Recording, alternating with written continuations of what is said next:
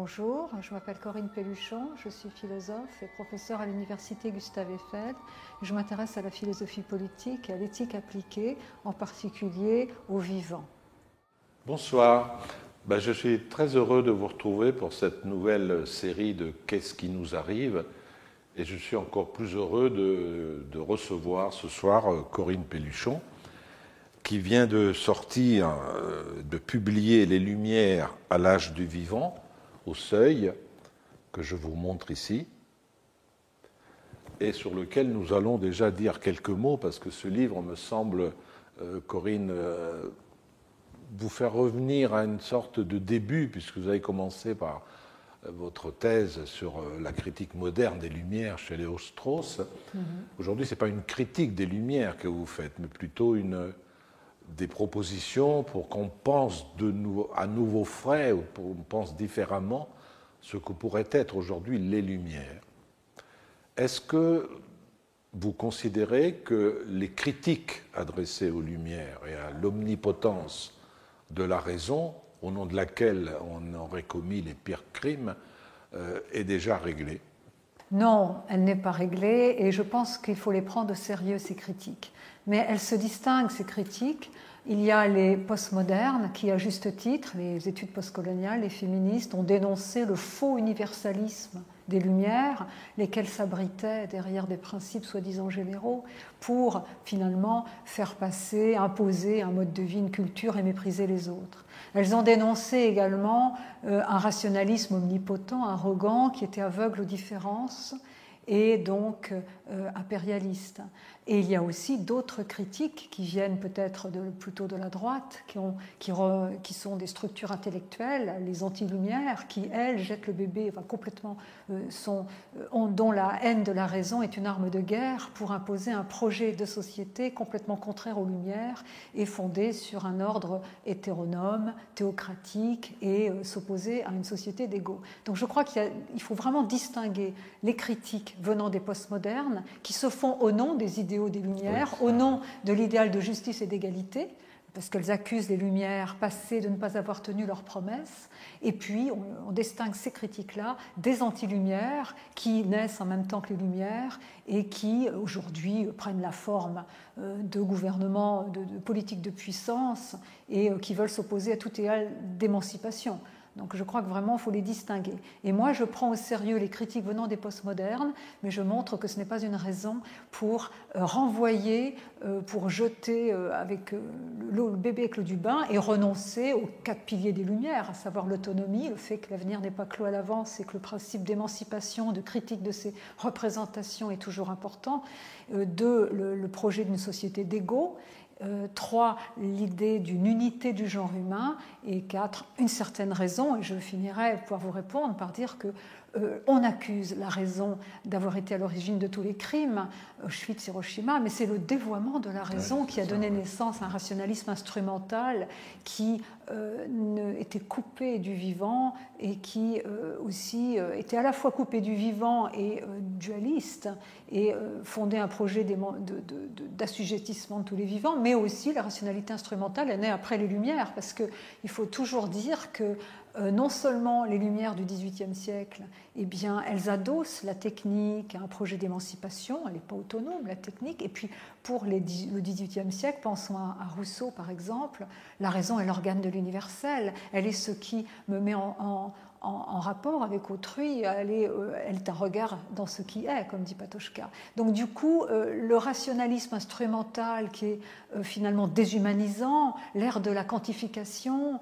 le broyage des individus sous des totalités, sous des totalitarismes, et puis aujourd'hui cet asservissement sans précédent des autres vivants, et eh bien tout ça, c'est une défaite de la raison, mais la raison elle-même n'en est pas responsable. C'est vraiment un dévoiement dont j'essaie de faire la genèse et je rapporte cela à une double amputation de la raison. Donc une qui est liée à la modernité tardive, où la raison se coupant du vrai, devenant l'utile euh, et devenant une simple, un simple instrument, de fonctionnalité, eh bien, perd à la fois tout rapport à l'universel et devient instrumental. Et puis l'autre amputation qui est peut-être plus originaire, faisant encore avec l'Occident, qui est ce dualisme nature-culture, cette séparation de la raison et de la civilisation qui ouvrait, disait Lévi-Strauss, un cycle maudit. Et justement, donc il s'agit d'en faire la critique. Il est en effet difficile de penser l'émancipation sans le raccrocher d'une certaine manière à un idéal lumineux, pour pas dire des lumières. Aujourd'hui, euh, par quoi cette euh, relation entre la raison et l'émancipation vous semble-t-elle menacée le plus? Si elle est, ah, menacée. elle, est, menacée, oui, elle est menacée parce que par la superstition, par l'idéologie, par l'absence de remise en question de soi, de ses préjugés. Moi, justement, les nouvelles lumières que j'essaie de promouvoir, elles reprennent l'idée d'une critique, du doute, et euh, avec la phénoménologie, qui est une manière d'accomplir euh, le vœu socratique de remise en question. Et je crois qu'aujourd'hui, ce qui menace cette libération de soi, cet affranchissement de ses préjugés, cet écart entre soi et soi que creuse la raison, et qui donne naissance à une certaine émancipation, même si c'est toujours difficile, un remaniement des cartes mentales pour changer, un peu réorienter le devenir, à la fois individuel et collectif, tout ça c'est menacé par la peur, euh, la peur qui n'est pas l'enfant de la raison et de la sagesse, mais parfois qui euh, suscite des crispations identitaires, des politiques de l'identité, des réflexes du nous contre vous, et puis la superstition. On aujourd'hui quand même, nous sommes nous-mêmes très étonnés de voir cela, mais parce qu'on n'aurait pas imaginé, mais il y a aujourd'hui des extrémismes religieux qui euh, soulignent l'actualité finalement de la critique des lumières passées. Même si aujourd'hui nous avons d'autres dangers qui nous guettent, n'empêche qu'il y a quand même encore l'idée de la superstition, de la crainte de l'avenir qui euh, sème les germes de la superstition, disait Spinoza. Il y a quand même aussi euh, des, thèmes classiques des lumières qui sont toujours importants. Mais je dirais que les lumières, il ne faut pas les substantialiser, les définir seulement en pensant les réduire à un continent et à une époque. C'est toujours un processus inachevé par lequel une époque essaie de voir quels sont ses défis et comment les relever. Et l'arme, non, plutôt l'outil pour cela, c'est la réflexion, la mise en question de ses préjugés. Moi, je trouve que la phénoménologie accomplit cela parce que c'est l'idée que euh, suspend l'attitude naturelle qui, qui fait qu'on adhère à des idées, à des croyances sans savoir que ce sont des croyances. Donc il y a l'idée de se mettre un peu à distance de ces croyances pour revenir un peu aux actes par lesquels les choses nous sont données et par rapport aux sciences, avoir les sens qui sont des habits du réel, disait Husserl, mais qui peuvent le déguiser, et bien voir que à chaque fois c'est une manière, le moment réductionniste que comportent les sciences, qui par exemple vont voir le vivant en le réduisant sa composition chimique, physico-chimique, pour agir sur lui, mais bien ce ne sont que des habits du réel. Et justement, quand on n'a pas un rapport réductionniste au phénomène, eh bien, la science est un outil fantastique de découverte, d'analyse des phénomènes, mais on n'oublie pas, comme disait le grand Husserl, de, euh, de la ramener au monde de la vie. donc la phénoménologie, c'est une manière de, de, reprendre en main un petit peu euh, son de, réfléchir à la manière dont on euh, pense le monde, dont on cartographie le monde, sans être naïf, sans euh, vraiment, en voyant qu'à chaque fois c'est une représentation partielle et partielle des choses. Des choses oui. Vous parlez de la, de la, superstition et de la croyance, ce n'est évidemment pas la même chose.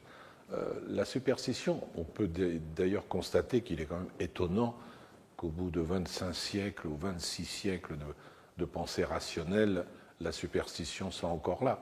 Ceci dit, c'est la définition même de la superstition. c'est ce qui est là, ce qui est au-dessus, lorsque tout apparaît, tout argument peut être avancé, il ne fait rien. La superstition, c'est comme euh, l'eau qui coule sur les plumes d'un canard, quoi. Ça ne, ça ne s'arrête pas. En revanche, la croyance, la croyance, c'est compliqué parce qu'en même temps, on s'aperçoit qu'elle neutralise ou, disons, délégitime parfois le savoir, mais la croyance est aussi utile. Oui. C'est-à-dire qu'elle permet parfois de se donner de quoi vivre euh, psychiquement ou, psychologiquement. Et donc, il est difficile aussi de se débarrasser des croyances. Il ne le faut pas. Mais certaines empêchent le savoir. Ben, c'est-à-dire que les croyances, euh, quand, elles quand nous savons que nous n'avons que des croyances, les croyances qui s'ignorent peuvent être aveugles. Mais quand il y a l'idée de, justement d'avoir un regard critique, un peu distancié par rapport à ses propres actes de conscience, eh bien là, les croyances peuvent être des moteurs. Le désir est une croyance, mm. euh, l'espérance aussi. Comment ça, le désir est une croyance? Ah, ben, C'est-à-dire qu'il y a l'idée, je vois que vous souriez oui, qu'on parle du désir, eh bien ben, c'est une croyance, c'est quand même, il y a l'idée que c'est un mouvement, bien sûr, une attirance, mais c'est aussi l'idée qu'on croit en quelque chose, en quelqu'un, en un avenir qui s'ouvre, en un possible, qui donne des ailes. Donc du coup, il y a l'idée quand même, ce n'est pas, il ne faut pas renoncer à tout ce qui fait le sel de la vie.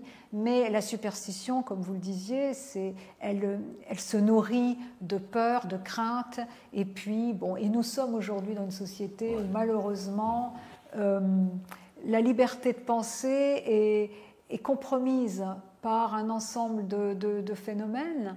Euh, et, puis parce que l'affranchissement de ses propres préjugés euh, suppose aussi euh, un peu de temps. Il y a, l'idée, le temps de la réflexion. Aujourd'hui, bon, il y a tellement d'informations, ces informations ne deviennent pas savoir, encore moins sagesse, et les personnes n'ont pas assez confiance finalement en leur raison. Il y a un mépris de la raison qui aujourd'hui euh, tient aussi au fait qu'on identifie la raison au calcul, alors que la raison en allemand, Vernunft, vient de Vernehmen, recevoir. ce n'est pas du tout euh, un instrument de calcul, ce n'est pas l'entendement, Verstand. Donc la raison, c'est aussi ce qui nous permet de penser euh, ce que nous avons en commun. Et je crois qu'aujourd'hui, nous avons besoin, pour relever les défis de notre temps, les défis climatiques, mais aussi construire un sujet de société, de, euh, bien sûr, tenir compte des différentes sphères d'appartenance des individus, des différentes cultures, mais aussi de penser ce que nous avons en commun, notre condition, par exemple, terrestre et charnelle, et qui, euh, qui, qui nous oblige, puisqu'elle souligne euh, la dimension relationnelle de nos existences, le fait que nous sommes toujours en contact avec les autres vivants et les autres humains, que nous partageons la Terre, l'oikos, le foyer des terriens.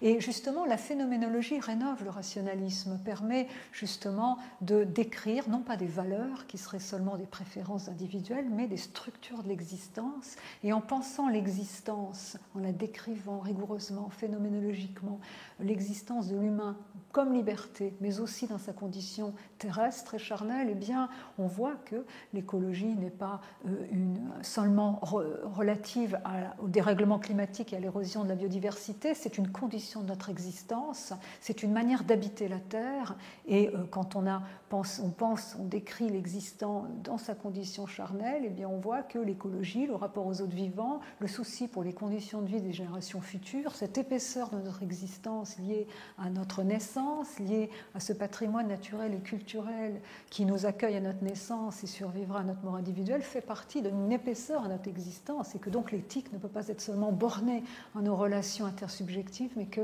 le rapport aux animaux, euh, l'habitation de la terre, euh, le souci pour les générations futures et notre responsabilité euh, colorent fondamentalement notre liberté et que ces rapports-là aux autres vivants sont au cœur de l'éthique et de la justice pensée comme partage des ressources ou plutôt des nourritures. Donc du coup, là on voit que la phénoménologie ou le, sauver le rationalisme, c'est justement éviter deux écueils. Le relativisme, tout est relatif à ma manière de voir, et chacun obéira à son Dieu ou à son démon, comme dit Max Weber, ou alors un objectivisme naïf, comme si les choses existaient en soi, en dehors du regard et de la constitution euh, euh, par les techniques, par les outils que nous avons pour interroger le réel. Et moi, le rationalisme que j'essaie de promouvoir n'est pas arrogant, surplombant, il donne naissance à un universalisme qui n'est pas hégémonique, mais qui est non seulement en contexte, puisque ces structures de l'existence peuvent être adaptées aux différents contextes socioculturels, mais il est aussi latéral, pour reprendre cet adjectif au grand Merleau-Ponty dans un de ses textes en hommage à Mauss et Lévi-Strauss, c'est-à-dire qu'il est perspectiviste. Il y a aussi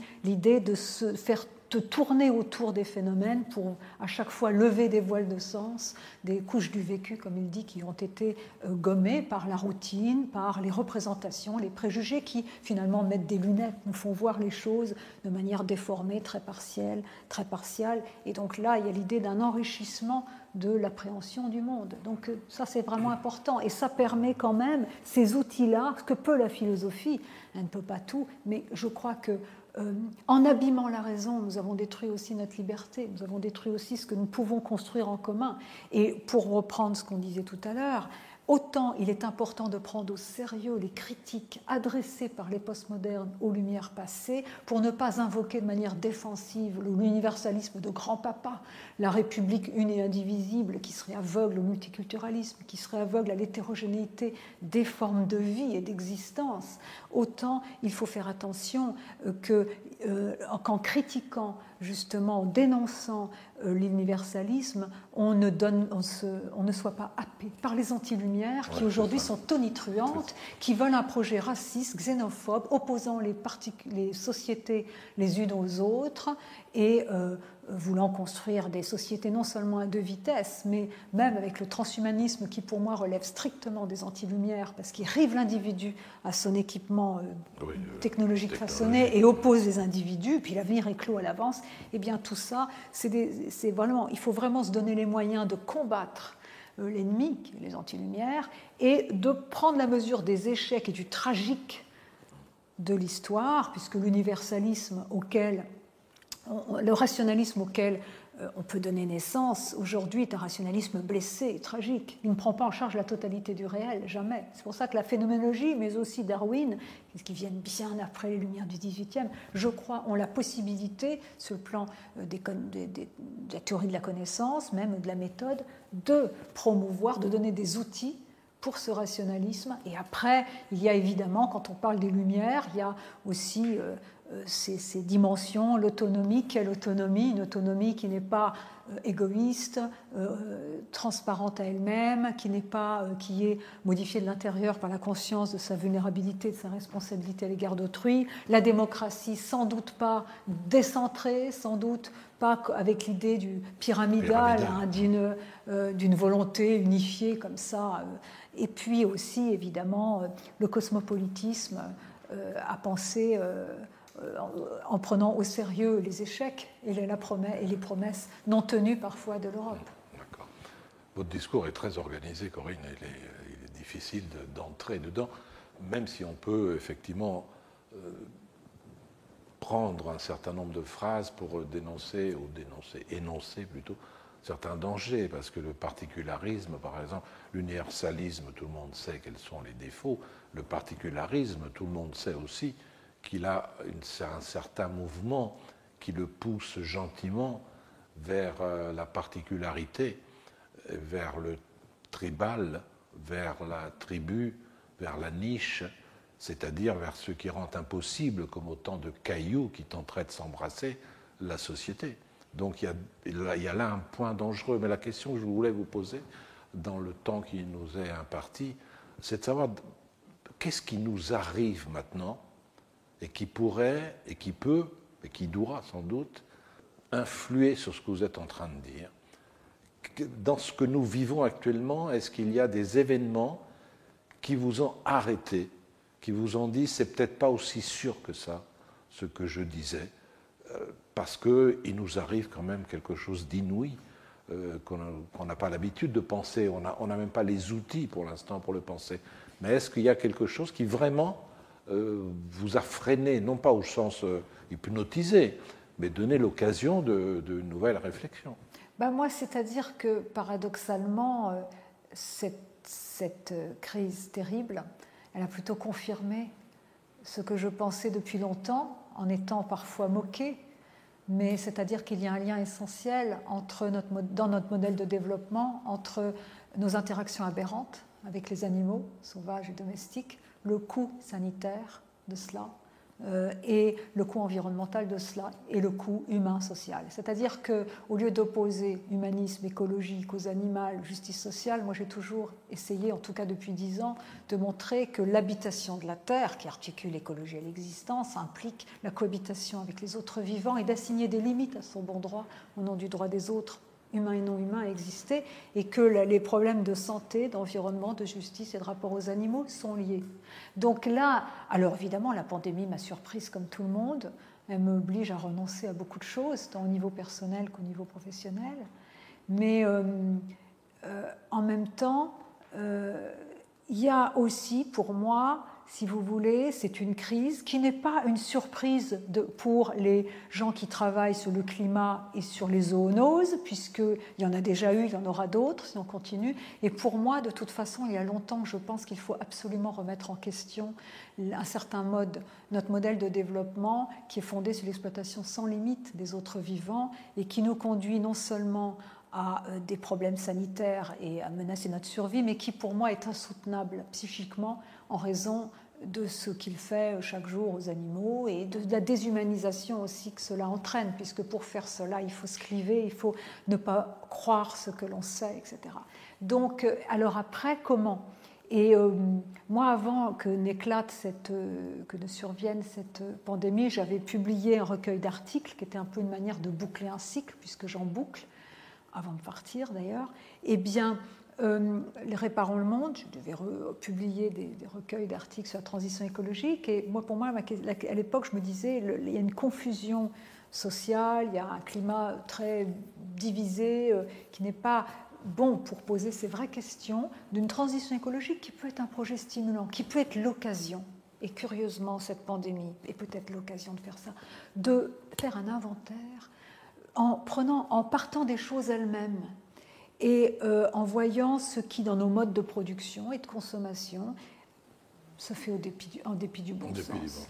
Et comment on peut, pas à pas, chacun à son rythme, modifier ça et là, son alimentation, ses transports. et puis tout ce travail qui euh, est lié aussi à la réflexion sur l'écologique et donc pas seulement lié à, la aux écosystèmes, au dérèglement climatique, qui, travaillent non seulement les modes de production, l'organisation du travail, mais aussi nos représentations. Et il y a un impact de nos connaissances, de nos représentations sur nos interactions avec les autres vivants, un impact de ces représentations sur nos désirs, nos aspirations, ce à quoi on accorde de la valeur, nos évaluations, nos valeurs, nos émotions et notre comportement. Et donc je crois pour moi que, curieusement, quand j'ai écrit ce livre Les Lumières à l'âge du vivant, je le finissais pendant la premier, confinement, j'avais déjà forgé les deux notions majeures, le schème de la domination qui régit selon moi notre société. Ce n'est pas seulement le capitalisme, c'est euh, cette matrice, ce principe, ce dispositif dynamique lié au choix conscient-inconscient orientant nos choix économiques, mais aussi nos comportements, notre imaginaire, et qui transforme tout, selon moi, en guerre. Mais il y a aussi l'époque civilisationnelle, l'époque suspension que je reprends au phénoménologue euh, Husserl. Et, pour moi, il faut euh, les questions qui m'intéressaient depuis toujours, je les ai mises dans ce livre au niveau civilisationnel. Et, curieusement, avec cette pandémie, c'est ce qui se passe, c'est-à-dire nous avons aussi l'occasion de remanier les cartes mentales euh, chacun, individuellement et aussi collectivement, euh, pour, prendre, pour euh, remettre en question des modes de production, d'organisation, mais aussi du rapport aux, autres vivants, mais aussi soi-même de repenser ce que nous voulons faire notre existence et comment nous habitons la Terre. Et, voilà. et ça, je crois que c'est de toute façon nécessaire. On en a l'occasion je crois que si on continue comme on continue, ce ne sera pas la dernière zoonose et ce ne sera pas la pire. Donc je crois que vraiment on a l'occasion de le faire. Et je crois que vraiment l'émancipation, on parlait de ce mot, ça ne se fait jamais doucement. C'est toujours un choc, voire un traumatisme, qui fait que on voit qu'on est dans une impasse et qu'il faut savoir que cette impasse, elle n'est pas seulement liée à un problème personnel, que c'est un système général où il n'y a pas d'issue. Ce modèle de développement actuel, il est usé complètement. Et après, il ne s'agit pas du grand soir, il ne s'agit pas de la violence, il ne s'agit pas de changer un système, mais de destituer le schème de la domination. C'est la grande différence entre la destitution d'un schème et une révolution qui reconduirait toujours une autre domination. Donc là, il y a l'idée d'un travail, et moi, j'ai toujours pensé qu'il fallait laisser les personnes le faire elles-mêmes, avec la... parce qu'un remaniement psychique, moi, je l'ai vécu quand euh, j'ai pris conscience de l'intensité des souffrances animales et quand je, me suis ouverte il y a plus de 15 ans aux questions écologiques qui ont quand même eu un impact dans ma vie quotidienne et qui m'ont obligé à remanier, à revisiter, à remettre en question des pans entiers de mon éducation, puisqu'on est tous nés dans un schéma binaire. Hein. Moi j'ai 53 ans, j'ai été élevée avec d'un côté la liberté, de l'autre côté l'instinct, euh, bon, donc dans des schémas binaires, donc ça a bougé. Mais ça peut être un projet stimulant, ça peut être un projet qui ouvre, qui est qui ouvre un horizon d'espérance. Donc moi, je trouve que euh, ce que nous vivons peut être une occasion de remettre les choses à plat, chacun, et puis au niveau collectif, et nous, notre travail, vous, vous êtes des, vous améliorez le monde, vous essayez de faire des choses, de transmettre des choses. Moi, mon, moi, avec la 16 que demande l'écriture et le travail philosophique, j'essaie aussi d'apporter des outils pour demain. Moi, j'écris déjà comme si je n'étais plus là, parce que je pense que le travail philosophique, ce n'est pas le commentaire de l'actualité, c'est poser des gros cailloux pour orienter les choses, comme des cairns, hein, quand on cherche son chemin, pour proposer des outils. Et je pense que nous pouvons vraiment initier euh, de nouvelles lumières, un projet d'émancipation, l'écologie n'étant pas euh, quelque chose qui soit seulement punitif, négatif et coercitif, mais plus de liberté, une autre liberté, une liberté investie et un meilleur. Voilà, donc moi je crois en ça et j'essaie, même si j'en verrai pas les résultats de mon vivant, de tout faire pour donner une armature conceptuelle cohérente à cela. J'espère que vous en verrez l'aube quand même de cette nouvelle lumière, toute petite chose, Merlicht, comme disait Goethe. Voilà, merci beaucoup. Donc je vous rappelle, Corinne Péduchon, Les Lumières, à l'âge du vivant aux éditions du Seuil. Voilà, à la prochaine fois. Merci beaucoup de votre écoute. Euh, bonne soirée. Au revoir. Au revoir.